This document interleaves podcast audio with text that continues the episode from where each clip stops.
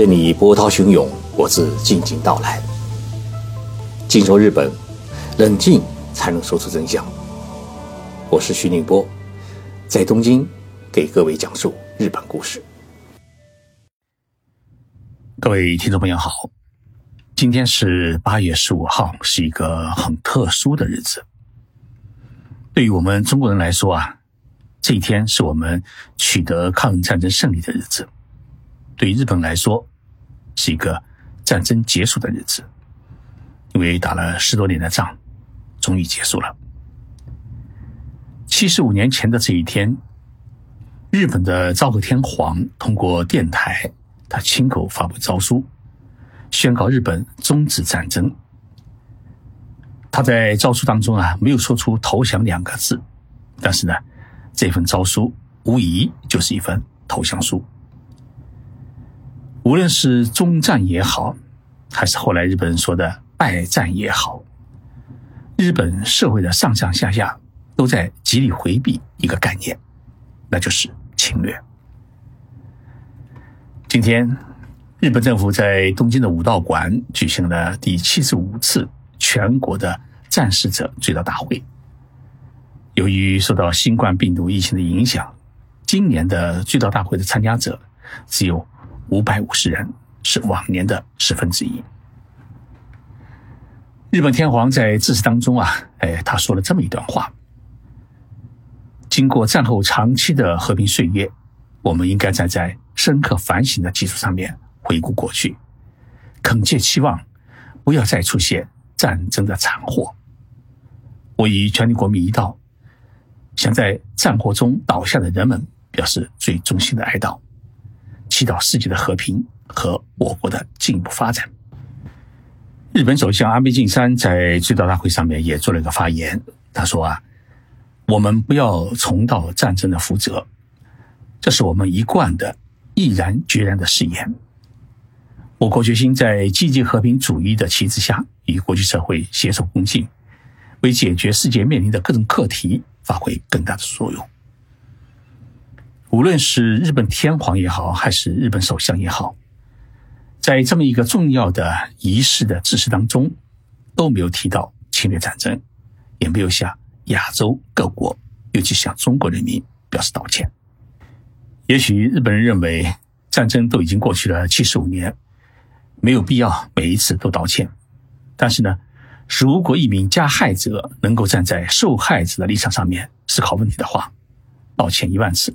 也不为多，也是在今天，日本的前首相村山富士发表了一份谈话。这份谈话的题目叫做《对村山谈话寄托的愿想》。老先生为什么要选择在今天发表这份谈话？因为今天啊，也是著名的村山谈话发表二十五周年的纪念日。在一九九五年八月。当时的日本首相村山富士冲破重重的政治压力，就历史问题发表了一份内阁总理大臣的谈话。这份谈话被称为村山谈话。村山谈话的核心是日本政府第一次承认了对中国、韩国等亚洲国家的殖民侵略。它的核心部分的原文是这样的。我国在过去不久的一个时期，曾经因为国策错误走上了战争之路，国民也因此陷入了生死存亡的危机。因为殖民统治和侵略，给许多国家，特别是亚洲国家的人民带来了巨大的损失和痛苦。为了避免将来重犯错误，我们必须谦虚地接受这一不容置疑的历史事实。晋祠再次表示深刻的反省。并表示由衷的歉意，同时对于这段历史中遭受灾难的国内外所有的牺牲者表示深切的哀悼。这份村山谈话发表以后啊，也得到了我们中国政府的肯定，也为此后的日本历届内阁在历史问题上面画了一条难以逾越的红线。村山先生为什么要发表这份谈话？二零一五年。我来到了九州地区的大丰市，走进了村山先生的家。以下呢是我对村山先生采访的问答。我问村山先生：“我说你当时为什么会想到发表这封谈话？”他回答说：“啊，我当选首相后的一九九五年八月，去中国和韩国等亚洲国家进行了访问。对于中国，日本实施了侵略，给中国人民带来了莫大的伤害和苦痛。在韩国，日本实行了三十六年的殖民统治，背负着沉重的历史包袱。”当时的中国是江主席的时代，他很重视历史问题，所以在访问中，我深深的感受到历史问题的那份沉重感。去东南亚国家访问时，我也感受到，虽然这些亚洲国家对于日本战后走和平发展之路、成为世界经济大国抱有一定的敬意，也接受了日本的一些经济援助，但是呢，对于日本没有很好的处理历史问题。并且经常有政治家发表一些否定历史的言论，感到不满，同时也担忧日本成为经济大国以后会忘记历史，重新走上军国主义的道路。这些担忧啊，也令我感觉到战争留下的沧桑并没有治愈。日本政府需要明确的向亚洲各国人民表明自己对历史问题的看法，寻求。与亚洲邻国建立更加信赖的关系，而当时也刚好是日本败战五十周年，我觉得自己作为首相，应该带领日本借此机会总结一下历史教训，给自己也树立一块警示牌，以此来寻求亚洲各国的原谅，并与亚洲各国建立起真正的友好和信赖关系。我想这个时候不说啊，以后也许就没有机会说了。我又问他一个问题：听说您在访问北京的时候啊，特地去了卢沟桥参观了抗日纪念馆。当时参观以后有什么感想？春山先生回答说啊，我担任首相后第一次走进了中国人民抗日战争纪念馆，看了那么多历史资料，内心啊是十分的震撼。去卢沟桥是我自己提出来的。我虽然在战争的后期也被征入伍。但是做的是内勤，还来不及上战场，战争就结束了。因此，对于战地的实际情况并不了解。看了展览，真正认识到日本过去在中国是干了许多残酷的事情。战争的创伤啊，并不是两国签署一个协定、发表一份文件就可以了却。许多人目睹了自己父母被杀，这些人还健在，要他们立即忘却，没有道理，也是做不到的。需要时间来疗伤。我又问春山先生一个问题：当时决定发表一份春山谈话，有没有人提出反对意见？他回答说：“啊，当时我的内阁是由社会党、自民党和先驱党三党组成的一个联合执政的政府。在三党商议联合执政时，就涉及到对历史问题的看法。因为我领导的社会党。”是坚持认为日本过去发动战争是一场侵略战争，所以当我提出要借日本败战五十周年之际发表一份政府谈话时，三个政党都没有提出反对意见，大家觉得很有必要这么做。为此呢，三个政党一起成立了一个五十年问题工作委员会，商议如何处理战后问题，因为对日本国内还涉及到。遭受原子弹轰炸的受害者的补助的问题，那么对外呢，涉及到与中国和韩国等亚洲国家的殖民侵略的问题。其实啊，揭开盖子，发现战后没有处理的问题啊，实在很多。在这份谈话发表前，国会议员当中不是没有反对者，自民党内也有一些议员反对。好在当时的自民党。追求民主和和平主义的议员较多，因此呢，这种反对的声音未能占上风。那个成员是满场一致通过了这份谈话。我当时也一度考虑以国会决议的方式来发表这份谈话，但是在内阁讨论中，大家认为应该以总理大臣的名义代表政府发表，更为谨慎和严肃。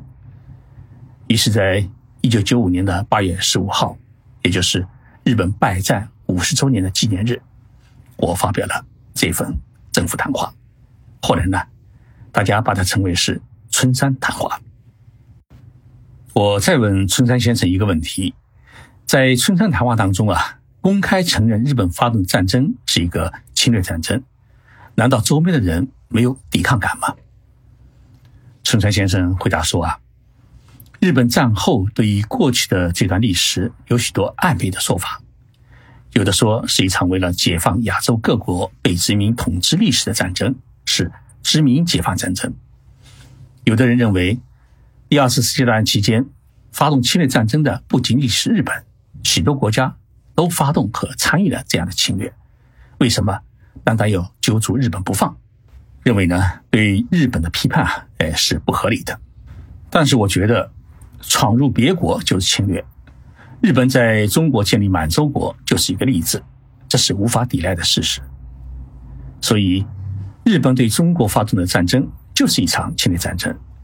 如果我们不能反省到这一点，不肯承认侵略，那就根本谈不上所谓的反省。当时在使用具体的词汇上有过商榷，譬如有人主张使用侵略战争，有人主张使用。侵略行为，我最终呢把它归类为是“侵略”两个字。不管什么程度，它就是一场侵略。过去二十五年，这份春山谈话已经很少被人提起，但是呢，春山先生觉得自己还是应该在二十五周年的这个重要时刻，重申一下谈话的精神，提醒后人不要忘记侵略历史。在这一份对春山谈话寄托的愿想的新谈话中，春山先生说了以下这么一段话。他说：“俗话说，光阴似箭。我领导内阁的时候啊，是在一九九五年八月，经过内阁会议的决定，作为日本国政府的正式见解，发表了春山谈话。这一晃啊，就已经过去了二十五年的岁月。”春山谈话得到了中国、韩国、还有美国、欧洲等世界各国人民和政府的高度评价，我认为是一件光荣的事情。在我之后呢，从桥本龙太郎首相开始，直到今天的所有的内阁，都表示要沿袭春山谈话的精神。我觉得这是理所当然的事情。不仅是中国、韩国、亚洲的国家，还有美国、欧洲、日本的战争。是不是侵略战争，还是正义战争，或者是殖民地解放战争等等的历史认识，我觉得都是完全不能接受的，因为事实是不言而喻的道理。春山先生在谈话的最后，他强调说啊，对于日本而言，和在过去的侵略战争中付出巨大牺牲和损失的中国。保持和建立永久和平繁荣的友好关系是极为重要的。为了构建亚洲的和平与稳定，日本必须构建日中两国稳定的政治、经济、文化交流和发展的关系。春山先生出生于一九二四年三月三号，今年呢已经是九十六岁。我把春山先生今天发表的这一份对春山谈话寄托的愿想。这个文章看作是他政治人生的最后一次呼吁，希望日本天皇能够听到，安倍首相能够听到，日本的全体国民都能听到。我们不要战争，我们要和平，要发展。在这里，我们也祝愿春山老先生健康长寿。今天我也去东京的音乐书店啊，买了十几张 CD，以便能够选一些好听的歌。送给大家。那么今天呢，请大家一起来欣赏日本青年歌手平远绫香演唱的歌曲《孤独的那一边》。我相信，有我们这么多听众朋友的支持，春山先生他绝不会孤独。手を振ろ